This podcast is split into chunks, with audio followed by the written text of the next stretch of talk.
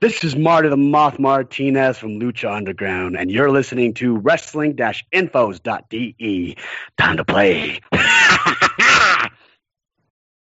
Hallo und herzlich willkommen zu einem neuen Podcast auf wrestling-infos.de. Ja, dieser neue Podcast lautet, äh, hat den Namen Wrestling Infos WI Indie Weekly Podcast. Worum es genau geht, werde ich gleich ein wenig später darüber sprechen. Zunächst möchte ich mich einmal erst kurz vorstellen. Wer mich von den früheren NXT Reviews nicht kennt, ich bin der Claudio, im Board bekannt als der Black Dragon. Und an meiner Seite begrüße ich den werten Fritz Jenkins, den Philipp. Hallo zusammen. Ja, ihr kennt vielleicht Philipp von den Lucha Underground Reviews, von der Tele 5 Version, von der ersten Staffel Lucha Underground definitiv ein, ein Blick wert, die Podcasts auch anhören, neben den Shows selber. Ja, und ich habe es gerade erwähnt, der W-Indie Weekly Podcast ist ein bisschen ein neues Format. Und zwar geht es darum, dass wir wöchentlich versuchen, die aktuellen Ausgaben von NXT und von Ring of Honor ausführlich zu besprechen. Wir erwähnen die Highlights oder auch, was nicht so gelungen ist in der Ausgabe, was man vielleicht hätte besser machen können oder Aktionen, die vielleicht äh, dazu bringen, einen die Ausgabe nicht zu schauen. Darüber werden wir in den nächsten Minuten sprechen. Wir versuchen es in einem zeitlichen Rahmen grob zu halten, dass es nicht allzu lang wird.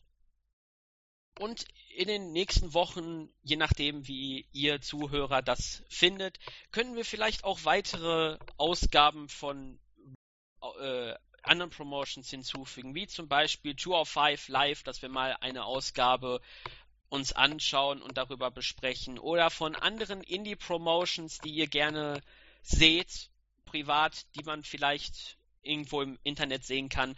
Wenn wir darüber mal sprechen sollen, sagt uns einfach in den Kommentaren auf der Startseite YouTube im Board dann können wir auch da mal einen Blick drüber werfen. Aber in dieser Woche beschäftigen wir uns erstmal zunächst mit NXT und Ring of Honor. Und Philipp, möchtest du noch irgendwas zu Beginn sagen? Sonst würde ich direkt in die Ausgabe starten. Ja, dann würde ich sagen, starte das neue Format mal.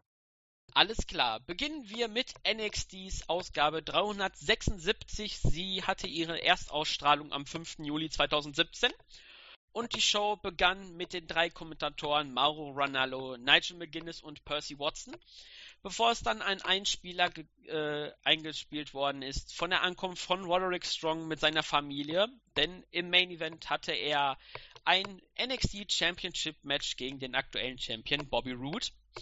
Und in der Halle kam es dann auch schon zum ersten Match der Show, nämlich Sanity, bestehend aus Alexander Wolf, früher bekannt als Axel Tischer, und Killian Dane, der frühere Big Damo, hatten ein Tag Team Match gegen Cassius Ono, den früheren Chris Hero, und Hideo Itami.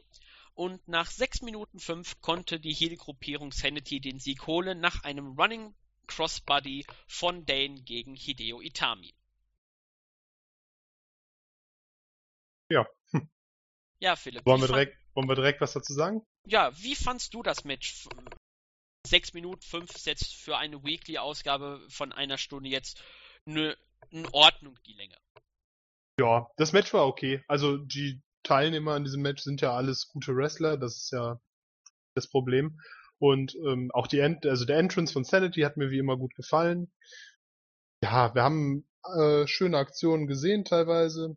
Und Beispiel diesen, äh, eine Sequenz, wo wir einen schönen Fisherman Suplex von Itami gesehen haben oder ein Falcon Arrow auch noch von Itami und dann, ja, ähm, haben gute Sachen gesehen und wir haben aber auch gesehen, wie das Team aus, bestehend aus Ono und Itami, ähm, kriselt. Das heißt, hier wurden vielleicht schon mal, ja, wieder mal so was angedeutet zwischen den beiden und ja, das Match war an und für sich okay und ist wahrscheinlich äh, eher zu dem Aufbau, dass man mit Itami und Ono noch irgendwas startet. Oder was würdest du sagen? In welche Richtung sollte das gehen? Ja, also man hat schon in den letzten Wochen so ein bisschen angedeutet, dass zwischen Ono und Itami nach dessen Niederlage gegen Root bei ähm, Takeover Chicago, dass es so ein bisschen dazwischen den beiden ein bisschen kriselt. Das hat man jetzt ein bisschen weiter angedeutet. Ähm, ja, was mir aufgefallen ist, was ich ein bisschen leichten Skandal finde, ähm, bei der Entrance von Cassius Ono, der ja ein bisschen mehr Gewicht auf den Rippen hat, hat man, ich weiß nicht, ob das Absicht war oder ob das einfach nur ähm, ein bisschen unglücklicher Zeitpunkt war vom Ringsprecher.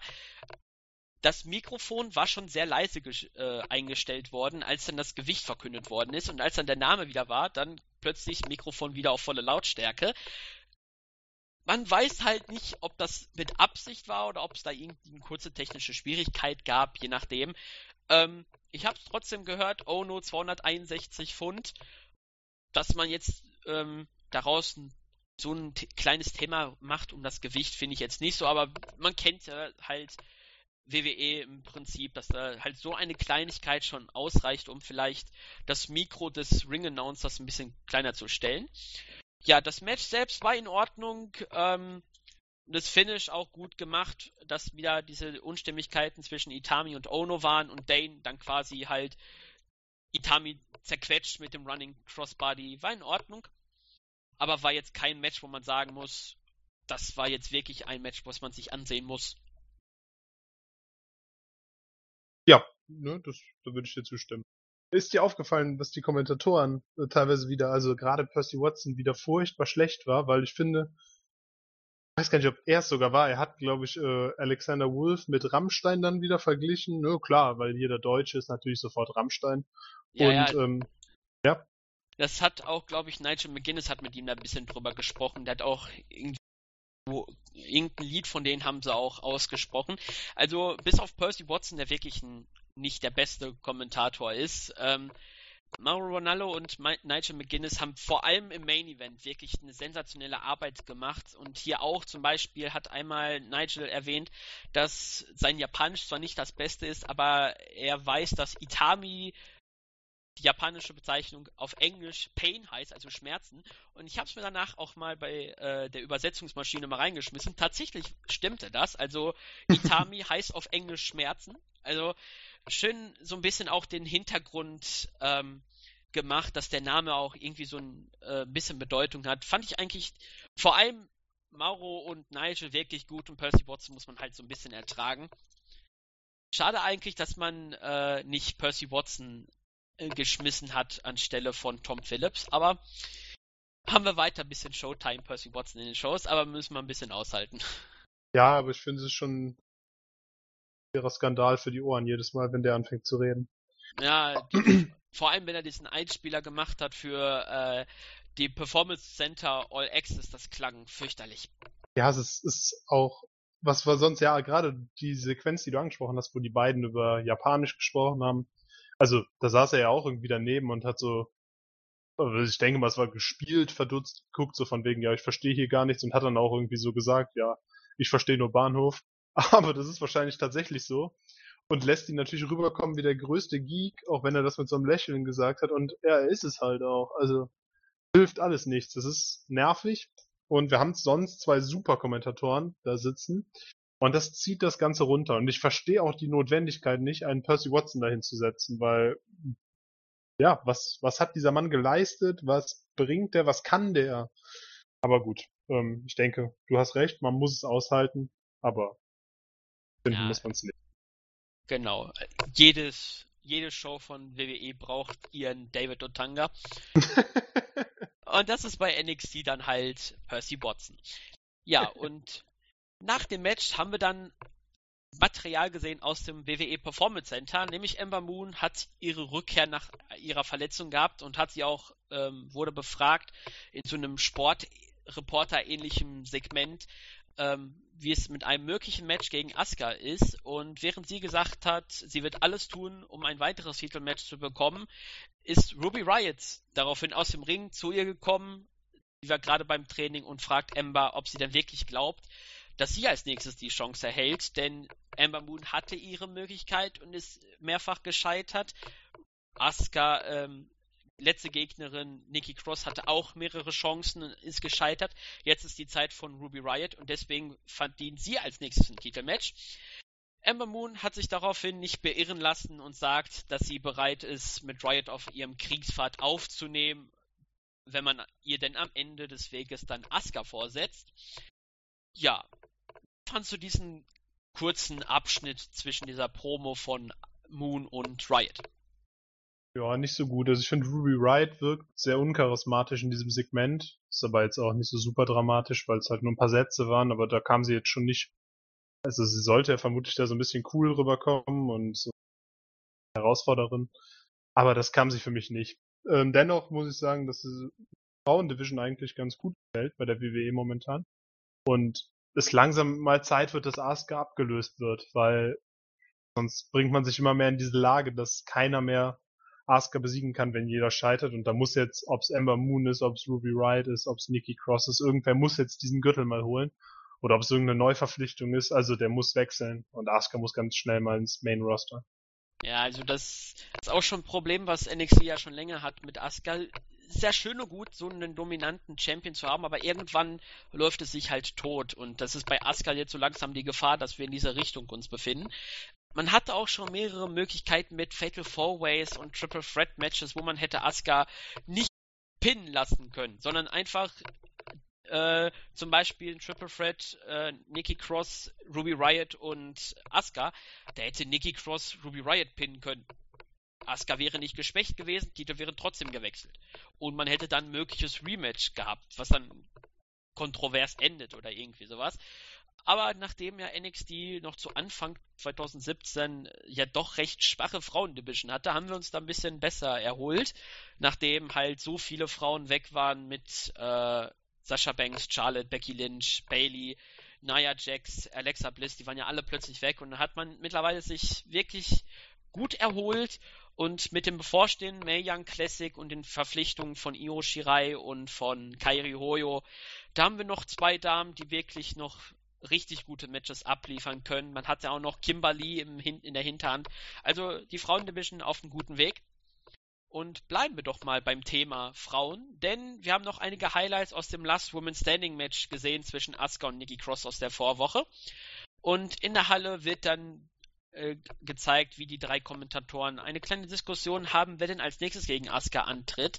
Und sie hat einen Tweet gemacht, wo sie angibt, dass sie auf ihre nächste Herausforderin wartet und bis dahin erstmal NXT ein bisschen fern bleibt, solange erst eine ebenwürdige Herausforderin für sie da ist.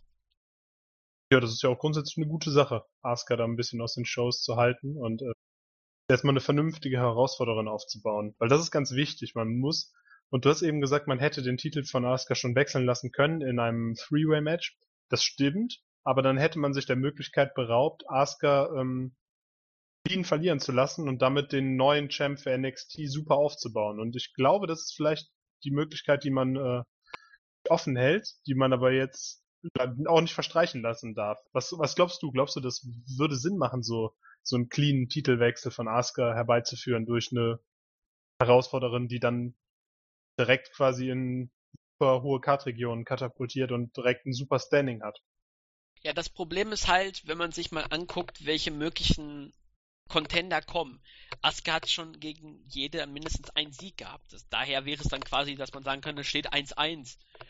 Ähm, deswegen ist so dominant wie sie auch ist und dass man auch wirklich gut verpackt, dass sie halt auch manche Herausforderungen hatte, wo sie wirklich am Ende nur äh, wirklich ganz knapp am Ende gewonnen hat, wo sie dann am Ende noch mehr Brutalität hatte da hat es dann recht gut funktioniert, äh, das rüberzubringen. Aber mittlerweile hat man halt so dargestellt, Asuka ist eine Klasse höher und dass die Person, die als nächstes kommt, die muss schon wirklich über mehrere Wochen so stark dargestellt werden, dass sie in mehreren Segmenten Asuka abfertigt, irgendwie einen Finisher verpasst und dann zu zeigen, ich hab, ich kann nicht schlagen weiß jetzt, welche Move ich nur zeigen muss und dann war's das. Also der Push auf jeden Fall, den die Siegerin erhält, der Sieg wird wohl clean sein, weil NXT gerne Titel wechseln lässt bei 1 gegen 1 Matches.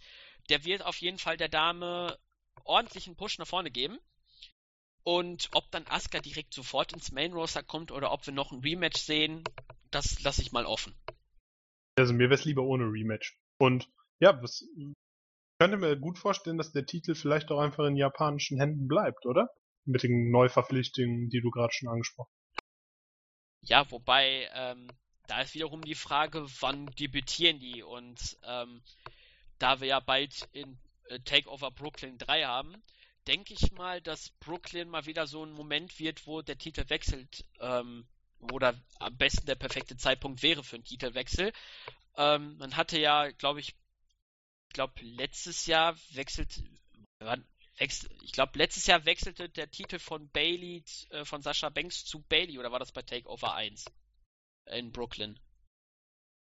Da bin ich mir auch gerade nicht mehr genau sicher. Um, mal eben schnell schauen. Takeover Brooklyn, das erste Event, äh, da hat Bailey gewonnen. So, jetzt muss ich mal eben nur dann schnell schauen bei Brooklyn 2. Ähm, da hat Asuka gegen Bailey gewonnen, Titel verteidigt, aber dann wäre Asuka äh, über, ist ja über ein Jahr schon, äh, hält sie ja schon den Titel. Das wäre eigentlich dann mal äh, Zeit, den Rekord einzustellen. Wir befinden uns gerade bei 459 Tagen. Also wäre das eigentlich ein langer ja. Zeitpunkt. Wir haben am 1. April 2016 war das bei Takeover Dallas. Also wäre eigentlich jetzt der Zeitpunkt, dass man sagen kann, der Titel würde wechseln und es wäre auch erst die sechste Person, die den Titel hält. Ähm, ja, also der Zeitpunkt ist jetzt eigentlich fällig, dass man jetzt den Titel überlässt. Das ist ja absolut. Also das muss, muss langsam passieren. Oder man ähm, behält sich die Möglichkeit offen, dass man die Siegerin des Mae Young Classic Turniers nimmt und sie gegen Asuka gewinnen lässt, weil sie durch das Turnier natürlich lange Zeit gehabt hätte, äh, gestärkt zu werden. Und da hätte man eine würdige Herausforderin. Ja, das, das wäre auch eine Möglichkeit. Würde dann zwar bedeuten, dass Asuka die Titel verteidigen würde bei Brooklyn. Ja. Aber dadurch hätte man dann, je nachdem, ob man vielleicht dann Kai, Kairi Hoyo nimmt an dem Turnier teil, hätte man sie gestärkt und dann hätte man dann die Möglichkeit eines japanischen Matches zwischen Hoyo und Asuka und dann könnte man auch den Titel gut wechseln. Wäre auch auf jeden Fall eine gute Möglichkeit. Ja, also wir sehen, da bleibt es spannend in der Women's Division. Genau. Auf jeden Fall mal dranbleiben. Genau, auf jeden Fall. Das wird uns einige Wochen noch auf jeden Fall beschäftigen. Ja, und nach einer Werbepause haben wir dann ein Video zu Drew McIntyre gehabt, der Schotte, der ja sein Comeback feierte und in einem Interview hat er darüber gesprochen, über das heutige Titelmatch und er hat den Fans versprochen, es gibt ein fantastisches Match und er garantiert beim nächsten Mal, wenn man über ein Titelmatch sprechen wird, dann wird es sein Titelmatch sein denn bald wird er sich in die Reihe der großen Männer einreihen, die den NXT Championship gehalten haben. Und ähm, er wird Teil der Leu Männer sein, zu denen man aufschaut und die das Business verändern. Und dann wird noch Drew McIntyre über Killian Dane befragt. Aber McIntyre möchte gar nicht darauf eingehen und sagt schlicht, schlichtweg, egal ob es Roderick Strong ist oder Killian Dane, alles führt dazu, dass Drew McIntyre bald NXT Champion sein wird. Ja, hoffe ich doch, ne? Also Drew McIntyre als NXT Champion möchte ich unbedingt noch sehen und es würde den Brand auch nochmal, finde ich, jedenfalls stärken. Wir haben nämlich Drew McIntyre ja, klar, als ehemaligen ähm, Main Roster Star noch in Erinnerung, der sich danach in den Indies einen Namen gemacht hat und dann nicht zurück ins Main Roster gegangen ist, sondern zu NXT und das zeigt, finde ich, auch die Relevanz von NXT und ähm, wie welchen Stellenwert das momentan hat. Denn auch wenn man momentan Interviews mit Wrestlern liest, ähm, da gibt's viele, die sagen, sie würden sich den Weg über NXT wünschen. Zum Beispiel ein Adam Cole hat das gesagt, ein Ricochet hat auch gesagt, er wäre sehr gerne bei NXT und würde den NXT-Gürtel zuerst halten, bevor es ins Main Roster geht. Das heißt, das ist, also das ist beliebt. Das Leute sagen nicht nur WWE ist ihr Ziel, sondern die sagen gezielt, dass sie zu NXT wollen und ja, da, da tragen auch Leute wie Drew äh, McIntyre bei, die äh, statt direkt ins Main Roster zu gehen, halt diesen Brand verstärken und das finde ich die Richtung, die NXT einschlägt. Genau, stimme ich dem vollkommen zu. Ähm, ja, man wird dann sehen, wann das Titelmatch äh, zwischen Drew McIntyre und dem und dem Champion stattfindet. Wir wollen ja nicht verraten, wer das Match gewinnt. Äh, worüber wir gleich noch sprechen. Ähm, ja, Drew McIntyre hat sich ja deutlich verbessert, muss man ja zugeben, in der Indie-Szene. Also seine Matches sind ein bisschen besser geworden. Ähm, je nachdem hat auch sein Stil ein bisschen äh, mehr stiffer gemacht. Das hat auch seinem, äh, sein, seiner Beliebtheit ein bisschen gut getan. Ähm, ja, wahrscheinlich direkt aus, sonst hätte man Killian Day nicht erwähnt. Vielleicht plant man ja ein Match, irgendwie Drew McIntyre gegen Killian Dane für die Zukunft. Vielleicht Number One Contender, könnte ja durchaus möglich sein. Fände ich von der Qualität her nicht schlecht und würde auch Sinn machen, auch wenn wir natürlich mit Alistair Black noch jemanden hätten, der genauso gut ein Titelmatch locker kriegen könnte. Ich glaube, wir haben bei NXT momentan sehr viele Leute, die einen Titel kriegen könnten. Also wir haben ja die Leute, die heute in diesem Titel standen. Wir haben Drew McIntyre, du hast gerade noch äh, Damo angesprochen, du hast ähm, Alistair Black erwähnt. Ich finde aber auch Leute wie Eric Young könnten problemlos einfach in so ein Titelmatch äh, gerückt werden. Und das sind auch einige andere Leute, die jetzt hier unerwähnt. Äh, ja, Chris Hero könnte auch rein. Also wir haben äh, Cassius Ono, meine ich natürlich. Aber also, da geht einiges. Gerade in den höchsten Kartregionen, finde ich, ist man super besetzt. Auf jeden Fall. Also man hat auch durchaus Möglichkeiten. Ist dann wiederum am Ende schade, wenn manche Leute dann bei einem Takeover-Special gar nicht auftreten, aber es liegt einfach auch daran, dass die Plätze, die man dann für das Special gibt, sehr stark begrenzt sind, aber die vergisst man dann nicht. Ähm, auf jeden Fall NXT, die Singles-Region um den großen Titel auf jeden Fall sehr, sehr äh, weit die Möglichkeit an Herausforderern. Und zwei mögliche Kandidaten für den Titel sind ja Johnny Gargano und Tommaso Ciampa, denn in einem weiteren Einspieler haben wir wohl eine der traurigsten Szenen erlebt von Takeover Chicago, nämlich den Split von DIY. Und es wird angekündigt, in der nächsten Woche hat Johnny Gargano, wird er sein Comeback feiern zu NXT. Und man kann es ja auch erwähnen, die mögliche Fehde gegen Tommaso Ciampa wird es wahrscheinlich in diesem Jahr gar nicht mehr geben, denn Ciampas Verletzung ist wohl ein Kreuzbandriss und das bedeutet acht Monate Pause und man rechnet wohl, dass er 2017 nicht mehr zurückkehren wird. Finde ich schade, dass man halt die Verletzung, äh, dass die Verletzung diese mögliche sehr intensive Fehde äh, erstmal auf Eis legen wird.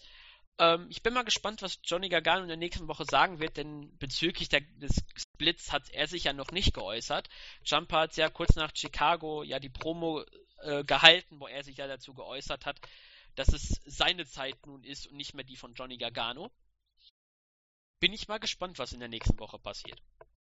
Ja, ich auch, weil gerade diese Fehde ist natürlich äh, dadurch jetzt erstmal auf Eis gelegt. Wobei ich aber glaube, dass die Fans das nicht vergessen werden, dass es diese diese Rivalität, diese Feindschaft dieser beiden starken Wrestler gibt und ähm, gegen dem, was in den Chefetagen von der WWE gedacht wird, wird man sich an dieses, an diese beiden erinnern und auch wenn Tampa dann zurückkehrt, wird man Intensität vermutlich auf einem selben Level haben, wie man sie jetzt gehabt hätte. Vielleicht, vielleicht ja sogar durch das Momentum, was dadurch kommt, stärker, vielleicht auch schwächer, das kann man jetzt nicht absehen, aber ähm, wird dennoch, wenn sie denn stattfinden wird, die Fehde eine sehr, sehr gute Fehde werden. Aber es ist schade, dass sie jetzt nicht stattfindet.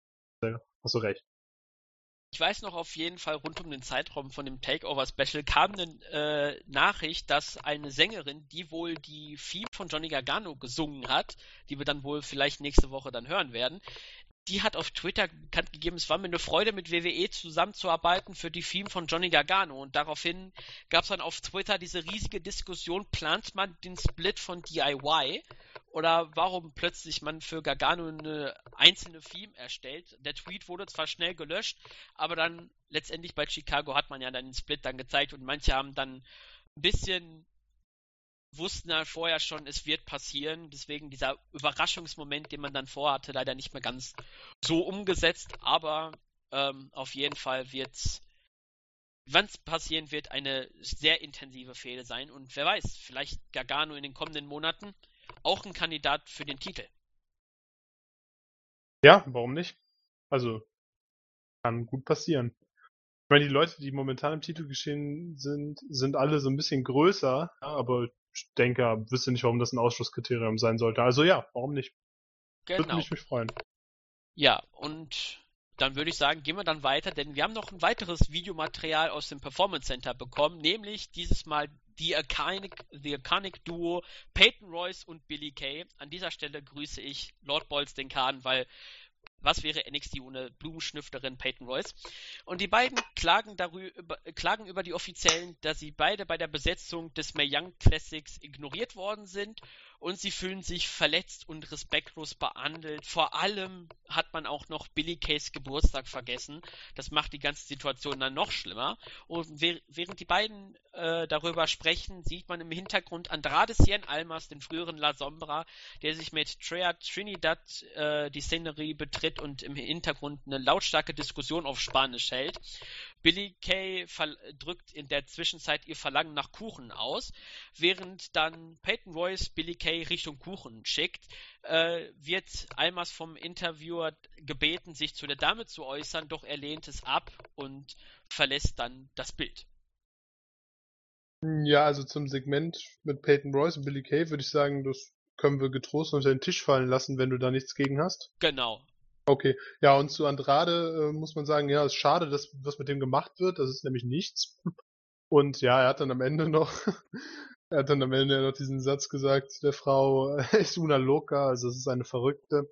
Und ja, also wenn er nicht mal, es ist eine Verrückte auf Englisch sagen kann, dann tut's mir leid. Also dann wird das mit dem auch nichts mehr bei WWE, weil die Englischkenntnisse sind ja scheinbar wirklich unfassbar miserabel, dass da ja, dass da promotechnisch auch einfach nicht viel zu holen ist, weil das ähm, gemeine WWE-Publikum in der Regel auch nicht der spanischen Sprache mächtig ist. Und ja, was willst du mit dem machen? Man hätte ihn unter der Maske lassen sollen, aber das hat man nicht gemacht. Jetzt hat man ihn, jetzt hat man ihn als Wrestler, der irgendwie nichts, nichts halbes, nichts Ganzes ist. Wenn er mal ein Match hat, dann sind die Matches in der Regel auch ganz ansehnlich. Er ist nämlich ja ein sehr, sehr starker Performer, aber ähm, ja, was da Promo technisch geht, das, ah, also ich finde es ganz schlimm. Ja, wobei, vielleicht war das ja Absicht, dass er das auf Spanisch sagt, weil er halt noch in dem, in der Diskussion mit ihr war und dann kam die Reporterin, hält ihm das Mikro in der Nase und er sagt einfach dann nur auf seiner, in seiner Heimatsprache, dass sie verrückt ist, einfach weil er in dem Moment einfach nicht dran gedacht hat, dass er quasi ein Mikrofon an die, äh, vor die Nase gesetzt bekommt. Ansonsten finde ich es wirklich sehr schade, was man mit Almas macht. Also ähm, was ich aus Mexiko gehört habe, der La, La Sombra, äh, dass er wirklich im, im Ring gut ist. Das hat man ja bei NXT gesehen. Aber was man mit ihm anstellt, als Face hatte ja er das Problem, er hat gegen äh, Ty Dillinger debütiert und da bist du direkt als äh, gegen das Heel, was am meisten gefeiert wird, da hast du schon dann bei den Fans ein bisschen Probleme. Dann kam er nicht over, dann hat man ihn Heel geturnt. Das am Anfang funktionierte es, aber dann am Ende wurde es dann wieder rum nix. Dann verliert er gegen irgendwelche Leute, irgendwelche Matches, dann plant man jetzt dieses komische Gimmick, wo er jetzt der Frauenversteher ist und äh, 24 Stunden lang Party macht. Mir tut es ein bisschen leid, dass er so extrem in der Luft hängt. Also ich weiß nicht, ob er gewichtstechnisch vielleicht bei 205 besser behandelt wird, aber das wäre zum, zumindest ein Ort, wo man ihn hinschicken könnte, weil bei NXT wird es für ihn auf lange Sicht irgendwie nichts mehr. Hätte er denn Cruiserweight Maße? Also würde er, würde er gewichtstechnisch reinpassen? Äh, ich habe gerade geguckt, ich sehe hier 80 Kilo, wenn man ihn googelt. Das würde passen, ne?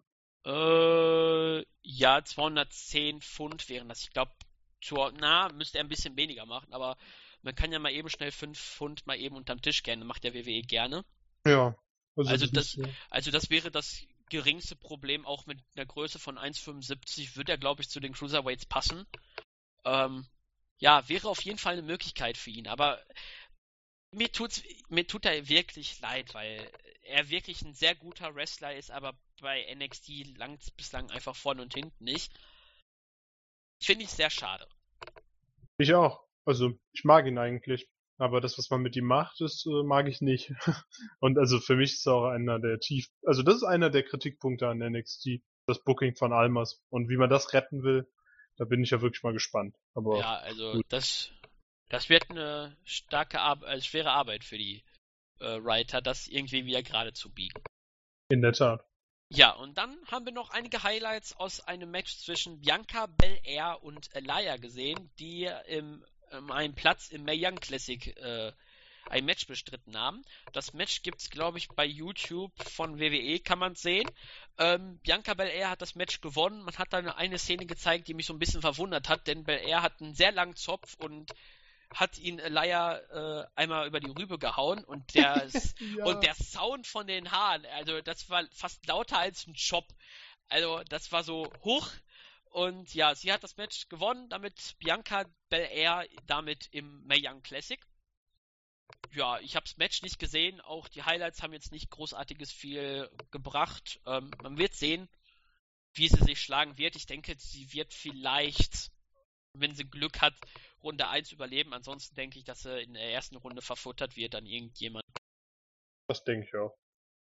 Ja, und dann, kurz vor Main Event, haben wir dann nochmal ein Hype-Video gesehen, nochmal mit Vorstellungen von den beiden Wrestlern, der Champion und der Herausforderer. Und dann hatten, hatten wir das zweite und äh, letzte Match der Show, nämlich das NXT Championship Match Bobby Roode gegen Roderick Strong.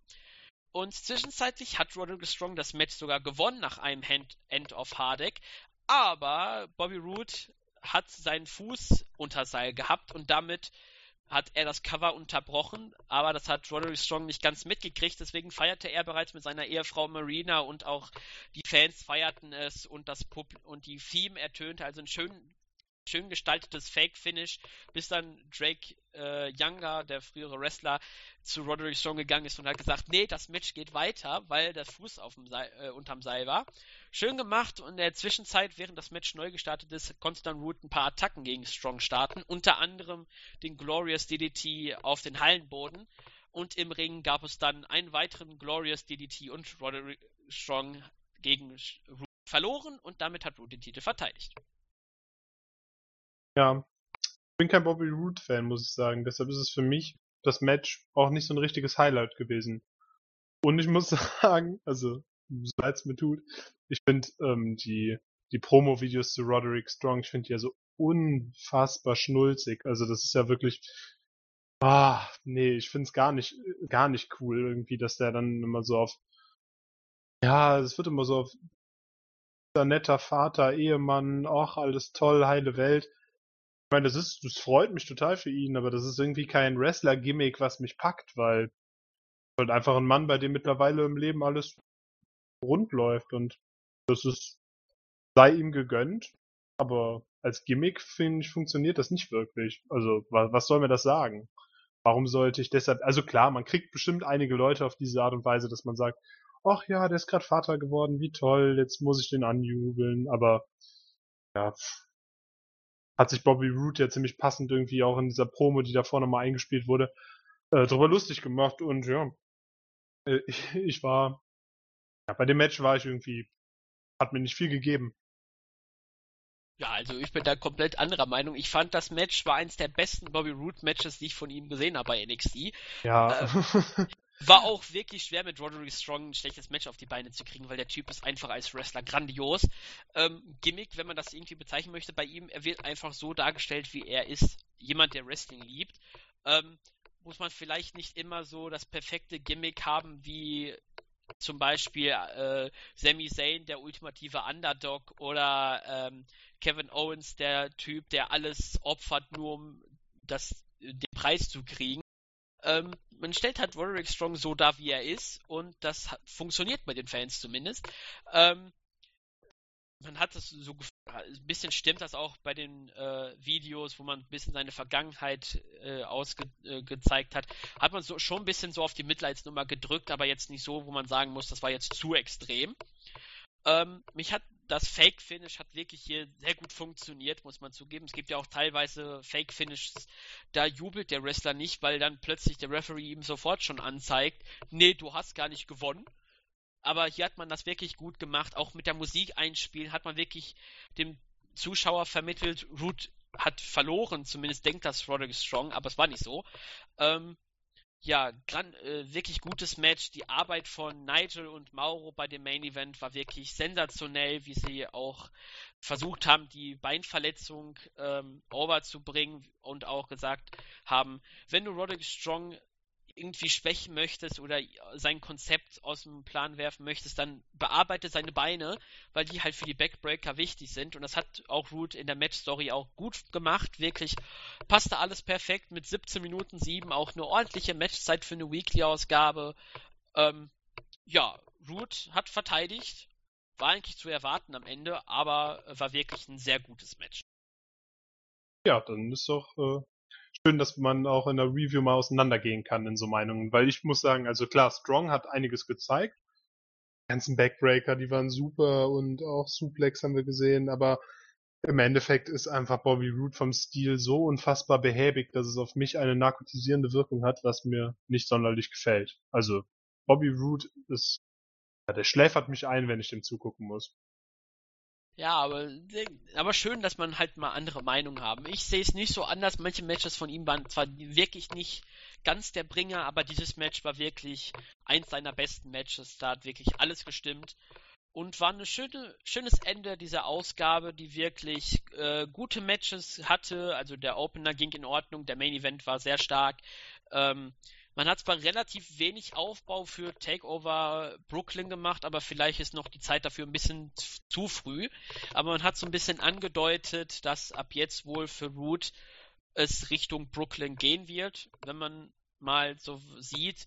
Man hat Drew McIntyre ähm, positioniert als möglichen Contender, auch Riot und Ember Moon präsentiert als Contender. Ich weiß aus der vergangenen Woche, nächste Woche kriegen wir Tag Team Titel Match, damit auch der dritte Titel auf dem Spiel bei NXT. Letzte Woche der Frauentitel, diese Woche der Singles Männer Titel und nächste Woche dann die Tag Team Titel. Ähm, ja, schöne, schöne Ausgabe. Äh, für mich das Highlight äh, Root gegen Strong. Ansonsten war es jetzt wirklich Vielleicht, wer sich noch ein bisschen interessiert, wie die Spannung zwischen Ono und Itami weitergehen, kann sich auch im Vorlaut das kleine Video angucken, wo halt die beiden noch ein bisschen mehr die Krise haben. Aber ansonsten wirklich ordentliche Ausgabe. Ja, ach ja, und wo wir bei Fallout-Videos sind, man kann sich natürlich auch noch angucken, wie Sanity ähm, Drew McIntyre abfertigt, womit man dann ja schon mal wieder Gillian Dane gegen McIntyre sehr, sehr, sehr leicht stellen kann, ne? Genau. Und ja, aber ansonsten würde ich sagen, achso, wolltest du was sagen? Achso, nee, ich wollte sonst nur sagen, dass äh, Alexander Wolf hier so ein bisschen als den verrückten Typen dargestellt hat, der gesagt hat, die Zeit tickt, tick, tack, tick, tack. Also, ansonsten war das was, was ich noch sagen wollte. Hat er es wieder auf Deutsch gesagt? Nee, auf Englisch diesmal. Schade, weil manchmal ruft er auch was auf Deutsch, ne? Ja, im Ring hat er das vor allem gemacht. Ja, ja. Das wäre natürlich sehr, sehr amüsant, hätte er jetzt gesagt, die Zeit tickt, tick-tack, aber gut. Ähm, ja, die Episode war, äh, ich bin nicht so, so hundertprozentig begeistert wie du, aber du hast natürlich recht nochmal, das ist auf jeden Fall Bobby Roots bestes Match gewesen oder eins seiner besten Matches, das möchte ich gar nicht absprechen. Ähm, ja, und ansonsten muss ich sagen, war die äh, Episode okay und man hat wieder ordentlich was aufgebaut. Das ist ja das, was äh, bei allem mal auch mit im Vordergrund stehen sollte. NXT baut vernünftig auf. Ob man jetzt das Match mag oder nicht, das Match hatte Sinn, das Match wurde aufgebaut und das Match hat ein, hat ein Ende, mit dem man leben kann. Und das hebt NXT ganz stark vom Main Roster ab. Genau. Besser kann man es eigentlich nicht sagen. Ja, und dann nach der NXT-Ausgabe sprechen wir auch noch über Ring of Honors Ausgabe, die auf äh, ihrem Sender SBG läuft. Dieses Mal war die Ausgabe 302, ausgestrahlt am 1. Juli. Tapings waren bereits am 3.6.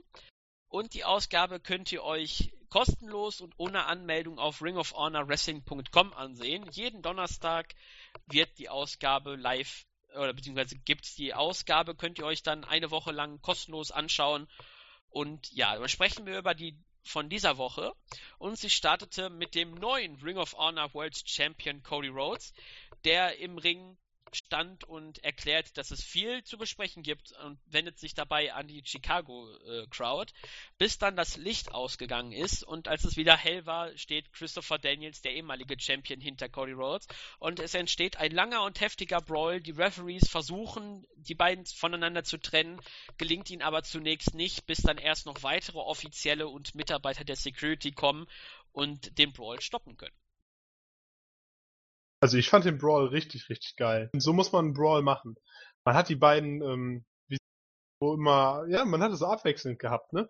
Erst hatte ähm, Christopher Daniels die Attacke gestartet, dann kann Cody kontern und wieder Daniels am Drücker und Daniels fertigt einen Shiri ab und Cody fertigt einen Shiri ab und dann schalten die auch noch die Security aus und die Fans, die gehen ja wirklich richtig steil.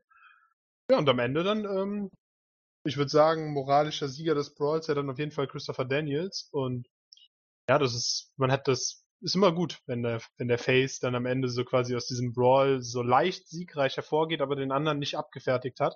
Dann hat man irgendwie keinen geschwächt und man hat trotzdem ähm, glückliche Fans und das ist einfach alles, also das war, finde ich, ja, der Inbegriff von einem super Brawl, oder?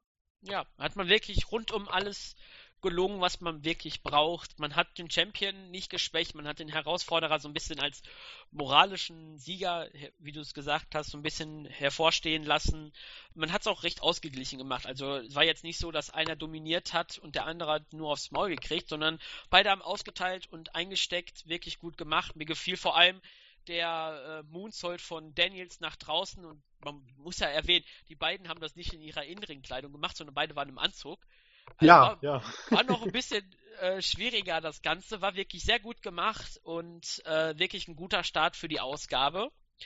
Bis dann die Kommentatoren Ian Riccaboni und Colt Cabana dann uns begrüßt haben zur Ausgabe und die bei und zwei Matches des Abends gehypt haben, nämlich Jay Briscoe gegen Josh Woods, der auch der Opener war, sowie der Main Event, ein Four Corner Survival Match zwischen Chris Sabin, Mark Briscoe, J Kenny King der bei der Bachelorette in Amerika teilgenommen hat, und The Beer City Bruiser. Und der Sieger ist der Number One Contender auf den TV-Titel, den momentan Yakushida hält. Und dann haben wir vor dem Opener noch eine Backstage-Promo von Jay Briscoe gehabt, der sich über sein Match geäußert hat zu, gegen, den heute, gegen den diesjährigen Top-Prospect-Gewinner Josh Watch. Und äh, Briscoe bewundert es, dass Woods ihn letzte Woche herausgefordert hat. Nun weiß er nicht, ob Woods einfach nur Eier hat oder ob er wirklich so dumm ist, wie er aussieht.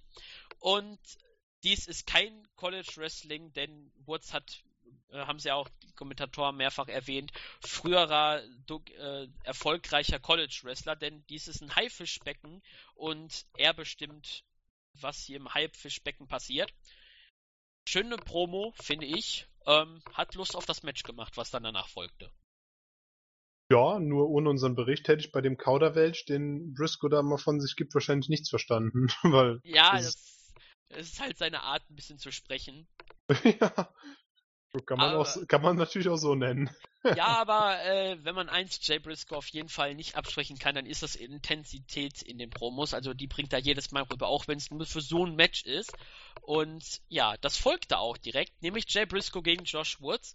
Und Jay Briscoe konnte das Match nicht nach dem äh, Jay Driller äh, gewinnen, sondern nach einer Running Clothesline. Diesmal brauchte er seinen Finisher gar nicht. War ein schönes, stiffes Match. Beide konnten glänzen und man hat wirklich, die Kommentatoren haben einen guten Job gemacht, die ja ständig bezweifelt haben, ob Woods wirklich als Amateur-Wrestler gegen den Pro-Wrestler so ein bisschen Probleme hat. Wirklich gute Arbeit. Ja, ich fand auch Woods hat ein cooles Auftreten. Also der hat einen coolen Look, der tritt arrogant auf, aber trotzdem irgendwie so ein bisschen sympathisch. Also ich weiß nicht, ich finde ihn jetzt nicht ganz unsympathisch und ähm, ja, was halt doof ist, ist, dass ähm, Briscoe dann scheinbar keinen Finisher braucht, um ihn zu besiegen. Also für einen Top Prospect Gewinner ist das dann doch ein bisschen zu einfach gegangen, finde ich. Ja, aber wenn man das ähm, im Anbetracht dessen, dass man die ganze Zeit dargestellt hat, Jay Briscoe, der erfolgreichste Tag Team Wrestler von Ring of Honor, der ehemalige World Champion gegen halt den Top Prospect Gewinner, der halt erst versucht, Ring of Honor Fuß zu fassen, da reicht es manchmal auch schon, wenn halt einfach eine Running Clothesline kommt und ihn umnietet. Vielleicht irgendwann, wenn es ein Rematch gibt, da reicht die Clothesline halt eben nicht und dann muss Jay Briscoe wirklich den Jay Driller zeigen auf jeden Fall Potenzial für ein Rematch, ähm, wo Briscoe dann halt nochmal härtere Geschütze aufliefert. Ähm, ja, Woods hat man hier nicht so ganz geschwächt. Man hat ihn recht deutlich stärken können, wobei ich bei ihm nicht so ganz sicher bin, ob er mit seinem arroganten Auftreten als Babyface funktioniert. Ich würde ihn eher dann Richtung Heel, denke ich, wird er vielleicht ein bisschen besser aufgehoben. War der, hat er als Babyface agiert? Fandest du? Ja, also äh, ich würde zumindest sagen, dass er nicht äh, unfaire Aktionen gezeigt hat. Nee, das nicht, das nicht, auf keinen Fall. Deswegen würde ich sagen, hier hat er eher als Face ist er aufgetreten anstatt eines Heels. Ja, tendenziell vermutlich schon, ne? Wobei, also zwischendrin, der war ein bisschen arrogant, dann war er wieder eigentlich äh, relativ sympathisch. Das war, vielleicht hat er doch seine Art noch nicht so ganz gefunden. Das könnte ja auch sein, ne? Genau, äh, ich glaube, ich, ich weiß jetzt nicht, wie lange er im Wrestling aktiv ist, aber vielleicht. Zwei Jahre, das, ne? Ja, denke ich mal. Die haben auch im Tale of Tapes, hat man dann mal gezeigt, das macht der Ring of Honor so schön. Vor dem Match zeigt man, äh, wann welcher Wrestler sein Debüt hatte, wie, wie groß, wie schwer, ein bisschen quasi zu zeigen, dass es ein richtiger Kampf ist.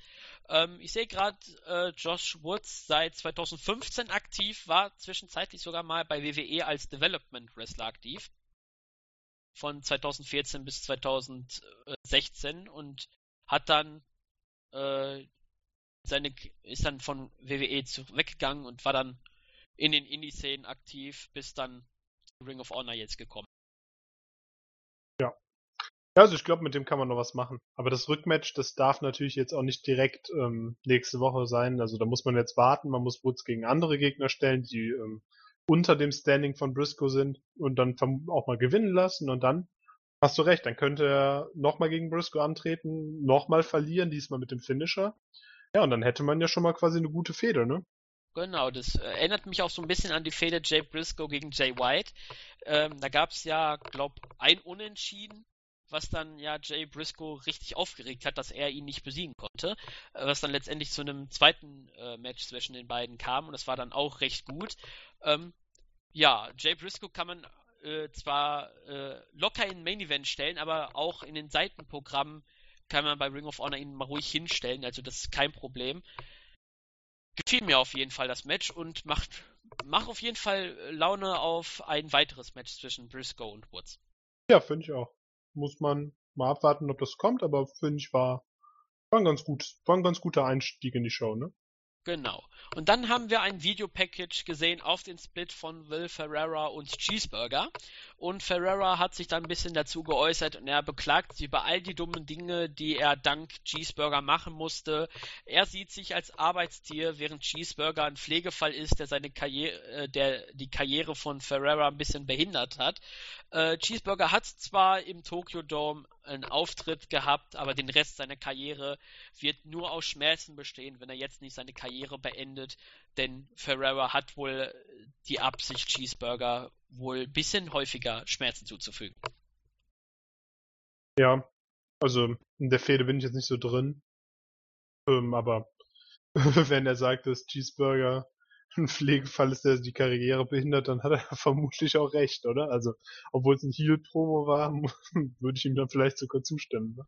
Ja, also die Promo an sich fand ich jetzt auch nicht so stark. Also, ähm, würde man sagen, das war in Ordnung. Die, äh, äh, die Promo war jetzt nichts Weltbewegendes. Ähm, deswegen, ähm, ja, mal sehen, was man mit den beiden plant. Ich, ähm, ja, also bin ich mal wirklich gespannt, was man mit dem macht. Eigentlich dachte ich, als Tag-Team könnten sie ein bisschen gepusht werden, aber hat man relativ früh schon gesehen, dass das zwischen den beiden nichts wird. Ähm, ja, mal sehen, wie für die beiden aussieht, aber ich denke mal, dass wir früher oder später ein Match zwischen den beiden haben werden. Ja, darauf wird es hinauslaufen. Genau. Und dann sollte es zu einem Tag Team Match kommen zwischen den Tempura Boys, den beiden Young Lions aus New, von New Japan, Shotanaka und Yohai Komatsu gegen Coast to Coast, bestehend aus Leon Sant Giovanni und Shahim Ali. Aber bevor die Ringglocke geläutet wird, kommen die amtierenden Ring of Honor World Tag Team Champions, die Young Bucks, heraus. Und sie haben beiden Teams angeboten, die einmalige Chance, dass sie die Titel aufs Spiel setzen, und zwar in einem Texas Tornado Freeway Tag Team Match. Alle akzeptieren das Angebot und wir hatten dann Match Nummer 2, nämlich das to Texas Tornado Freeway Tag Team Match um die Ring of Honor World Tag Team Championship. Und die Young Bucks haben das Match gegen die Herausforderer der Tempura Boys und Coast to Coast gewonnen, via Double Pin an Komatsu und Tanaka nach einem Double Indie Taker. Ich fand's ähm, es war ein cooles Match. Also, also erstmal, als ich gesehen habe, dass da jetzt Tempura Boys gegen Coast to Coast, Coast to Coast hatte mir zum Beispiel jetzt gar nichts groß gesagt. Ähm, ja, da dachte ich, es wird ein kleines Match für zwischendurch, weil der Mainer musste ja auch noch irgendwann kommen. Ja, und dann kamen die äh, Young Bucks raus. Das war natürlich dann schon mal, ja, die waren over wie sonst was, aber das war natürlich dann auch cool, weil die haben dem Match dann direkt wieder so ihren, ihren Stempel aufgedrückt und wir haben ein Titelmatch dann ja sogar gesehen und ja, dann, da können, profitieren eigentlich immer alle Beteiligten von, weil mit den Young Bucks nie ein schlechtes Match ähm, abläuft, sondern in der Regel eigentlich immer was Spektakuläres. Ja, und wir haben auch hier wieder einige coole Moves gesehen. Also wir haben Young Bucks haben ja quasi alles an Signaturen ausgepackt, aber auch Coast to Coast durfte gerade diese beiden Dives von den Mitgliedern von Coast to Coast, die sie da vom Ring runter nach draußen gezeigt haben, und auch äh, die Tempura Boys, die ja da, glaube ich, so synchron einen German Suplex gezeigt haben. Ja, am Ende haben natürlich die Young Bucks verteidigt, aber das war ein Match an sich. Hat mir ganz gut gefallen. Es war kurz, knapp, knackig, schöne Moves. Also, zufrieden mit ja. dem Match. Genau, jede, jeder Wrestler hatte so seine Spots und konnte so ein bisschen glänzen. Hat wirklich äh, kein geschwächt. Äh, die Young Bucks natürlich als Champions hat man ein bisschen dominanter dargestellt. Äh, ich glaube, San Giovanni war das, der einen sehr interessanten äh, Springboard-Move äh, auf alle gemacht hat. Ähm, sah so ähnlich aus wie ein Phoenix Splash nach draußen auf alle, war sehr spektakulär. Ähm, ja, soll man äh, zu dem Match sagen, verhältnismäßig wenige Superkicks. Ich glaube, wir hatten nur vier Stück. Das ist ja für die Young Bucks Verhältnisse schon sehr wenig. Ähm, hat auf jeden Fall Lust gemacht. Ich fand es ein bisschen kurz. Ähm, lag vielleicht daran, dass man bei den Tapings nicht so viel Zeit hatte, je nachdem. Äh, ansonsten wirklich äh, ein Match, was man sich anschauen kann.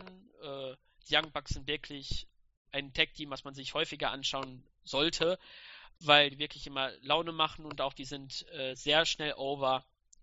Deswegen großartiges Match. Ja, man kann man sagen, ne?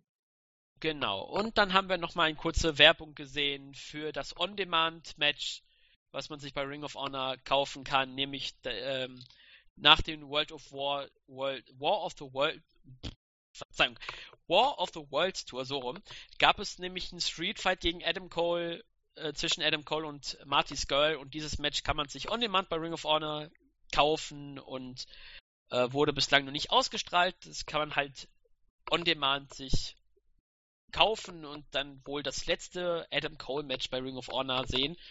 Wer das möchte, kann das über den folgenden Link tun, der, da, der im Bericht von Ring of Honor, äh, dem Weekly-Ausgabe drin ist. Ähm, ja, da braucht man nichts Großartiges zu erwähnen. Und vor dem Main Event hatten wir dann nochmal Mark Briscoe, den Bruder von Jay, äh, zu Wort, der erklärte, dass es sein Schicksal ist, die Ring of Honor World Television Championship zu gewinnen. Kurze Promo, nichts Besonderes auch. Und dann hatten wir auch den Main Event, nämlich das Four Corner Survival Match zwischen Kenny King, The Beer City Bruiser, Chris Sabin und Mark Briscoe.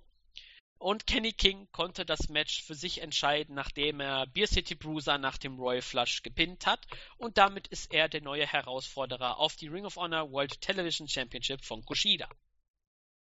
Ja, ist er. Und äh, das Match, das war, das war gar nicht mal schlecht. Also das hat mir richtig, richtig gut gefallen.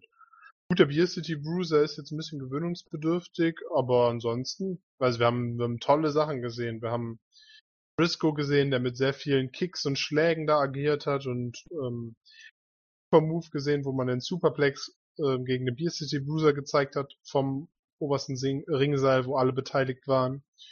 Aber auch Cannonballs gegen King oder ein Blockbuster gegen Saban, da den Briscoe gezeigt hat vom Ring auf quasi den Hallenboden drauf. Das war auch klasse. Und ja, also Match war stark und ja, Kenny King als Sieger kam für mich vielleicht ein bisschen überraschend, muss ich tatsächlich sagen. Also da hätte ich jetzt nicht unbedingt mit gerechnet, aber äh, ja, war gut. Und da können wir jetzt mal gespannt auf King, Kenny King gegen Kushida sein. Auf jeden Fall. Für mich auch der Sieger. Ich hätte eher sogar vielleicht mit Mark Briscoe ne, vor, mit Angesicht der Promo gedacht. Oder auch Chris Sable. Mit Kenny King habe ich jetzt nicht gerechnet. Aber freut mich für ihn, dass man ein bisschen was mit ihm anfängt.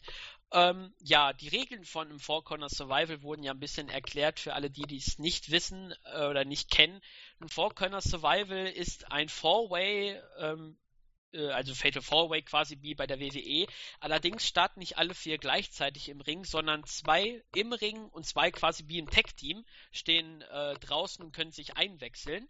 Ähm, außerdem gibt es noch die Lucha Rules, um ins Match einzugreifen. Und nämlich, wenn ein Wrestler den Ring verlässt, indem er äh, durchs Seil geworfen wird und dann die äh, außerhalb des Ringes ist, kann man dann auch ins Match reinkommen. Ähm, ja, zwischenzeitlich dann gab es mal ein großes Chaos, als dann alle vier gleichzeitig drin waren und es dann letztendlich pures Chaos war und jeder seine Moves zeigte. Beer City Bruiser zeigte sogar einen Frog Splash vom Top Rope ähm, für sein Gewicht immer wieder faszinierend, wenn große Leute halt High Flying Moves zeigen. Wir hatten auch einen Tower of Doom, wo Chris Sabin Powerbomb zeigte und äh, Briscoe und King Beer City Bruiser einen Superplex verpassten. Ähm, am Ende war Bris äh, Mark Briscoe äh, eine Sekunde zu langsam, um das Cover abzubrechen. Anso ähm, das vielleicht auch nochmal erwähnen, ja, jeder durfte glänzen. Gutes Match, war wirklich ähm, ein schöner Abschluss zu der Ausgabe und wir wissen ja, in der nächsten Woche gibt es Matt Taven gegen Ultimo Guerrero. Das hat man noch angekündigt und das war's auch schon mit der Ring of Honor Weekly von dieser Woche. Ja, und nächste Woche kommt äh, Modus City Machine Guns, oder? Gegen War Machine. Äh, genau, das gibt's auch noch. Äh, plus mit Taven gegen Ultimo Guerrero. Also zwei wirklich gute Matches. Ähm, auf dem Kalender schon mal vormerken für die nächste Woche.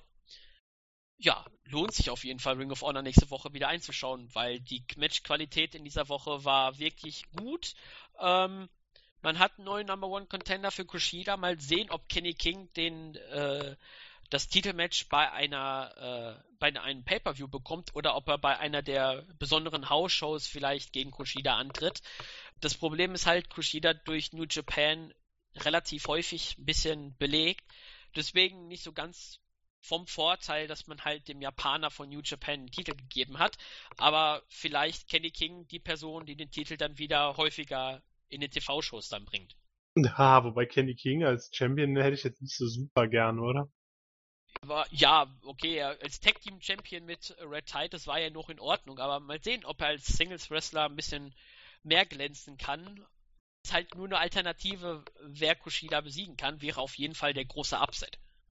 Das wäre es. Da hast du definitiv recht, dass ein Upset wäre es, aber ähm, ja, nur um ein Upset zu machen, hätte man ihn dann als Champ und dann müsste er den ja auch eigentlich relativ schnell wieder verlieren, weil auf lange Zeit weiß ich nicht, ob das so sinnvoll wäre. Und aber generell die Contender, ich weiß gar nicht, Beer City Bruiser ist jetzt auch nicht jemand, den ich da gerne gesehen hätte. Und da hat man doch eigentlich schon noch genug andere Leute in dem in den Kartregionen, die da Titel holen könnten. Aber ja. sind die Entscheidungen. Wird man sehen, vielleicht ich vermute eher, dass Kenny King dann als Übergangsgegner fungieren wird. Denke ich auch. Ich glaube, man plant, äh, ich habe jetzt nämlich nicht mehr so sehr in Ring of Honor eingelesen. Äh, ich glaube, äh, Marty Skull möchte nochmal den Titel sich wieder zurückholen. Vielleicht plant man dann nochmal große Rematch zwischen Kushida und äh, Skull. Hat man ja auch schon mal bei Pay-Per-View gehabt. Vielleicht nochmal die Chance, eine Chance für Skull, die Titel zu gewinnen und vielleicht holt er ihn diesmal sich ja wieder zurück. Wer weiß. Ja, wie fandst du denn zum Abschluss die Ausgabe, wenn du ein Fazit ziehen müsstest? Wenn ich ein Fazit ziehen müsste, ja, dann würde ich sagen, das war eine unterhaltsame, kurzweilige und absolut gute Ring of Honor Show. Es gab bestimmt schon bessere, es gab bestimmt auch schlechtere, aber die waren einfach, ja, sie hat mir einfach gut gefallen, ne? Wir haben auch nicht das, nicht die volle, nicht das volle Star-Potenzial gesehen hier, aber ja, war, war doch echt einfach vollkommen in Ordnung. Ja, kann ich so unterschreiben. Und ja, das war's mit Ring of Honor und da würde ich einfach mal sagen, ähm, das war's auch mit unserer Weekly-Ausgabe. Wir haben alles unterm Hut gekriegt, was wir hatten. Ähm, zeitlich waren wir auch in unserem groben Rahmen. Ja, falls ihr irgendwelche Weeklies schaut von, ich habe es am Anfang nochmal erwähnt, aber ich sag's nochmal am Ende, wenn ihr irgendwelche Weeklies schaut von kleinen Indie-Promotions, die ihr gerne mal möchtet, dass wir die beleuchten, dann lasst es uns wissen. Ähm, schreibt uns, wo man es sehen kann, also die Seite äh, nicht verlinken unbedingt, aber zum Beispiel, wenn äh, es auf Fight TV läuft, welche Show ihr euch da wöchentlich anschaut, wo man sagen kann, hey, wirft man da einen Blick rein, weil da halbwegs bekannte Namen sind, ähm, oder weil die Show was Besonderes bietet, weil sie irgendwie eine andere Art von Wrestling zeigt Ähm, das möchten wir gerne wissen. Lasst es uns wissen oder auch, wie fandet ihr diesen Podcast? Können wir irgendwas noch verbessern? Weil das war ja auch die erste Ausgabe, deswegen Kritik ist gerne willkommen. Natürlich in einem vernünftigen Rahmen, das heißt nicht alles beleidigend sein, sondern wirklich konstruktive Kritik. Wir nehmen uns die ganz zum Herzen und versuchen es dann nächstes Mal dann äh, zu verbessern. Ansonsten kann ich noch sagen, schaut rein bei der Lucha Underground Review von meinem Kollegen Philipp. Die gibt's meistens dienstags, glaube ich, ne? Ja, ja, Dienstagabends schaffen wir es meistens. Genau, wirft da mal einen Blick rein, falls ihr noch nicht äh, den Podcast gehört habt. Ähm, ansonsten bleibt mir nichts Großartiges noch zu erwähnen. Oder hast du noch irgendwelche Werbungen irgendeiner Nee. besonderen Art und Weise? Ich habe keine Werbung mehr. Es war, war mir eine Freude, hier dran teilzunehmen und ja, so ein schönes neues Format und ich hoffe, das wird sich etablieren können oder wird regelmäßig erscheinen und dann gibt's für euch auch wieder mehr zu hören. Das ist doch alles super, alle sind zufrieden und was will man mehr? Genau. Dann würde ich sagen, Grüße dann fürs nächste Mal. Wenn ihr das auch möchtet, dass ihr gegrüßt werden möchtet, schreibt's einfach rein. Ähm, ja, wir versuchen es in der nächsten Woche wieder zu machen, denn das ist ja auch ein Weekly Podcast, deswegen soll er auch wöchentlich kommen. Ansonsten bleibt mir nur zu sagen, danke fürs Zuhören und bis zum nächsten Mal. Tschüss. Tschüss.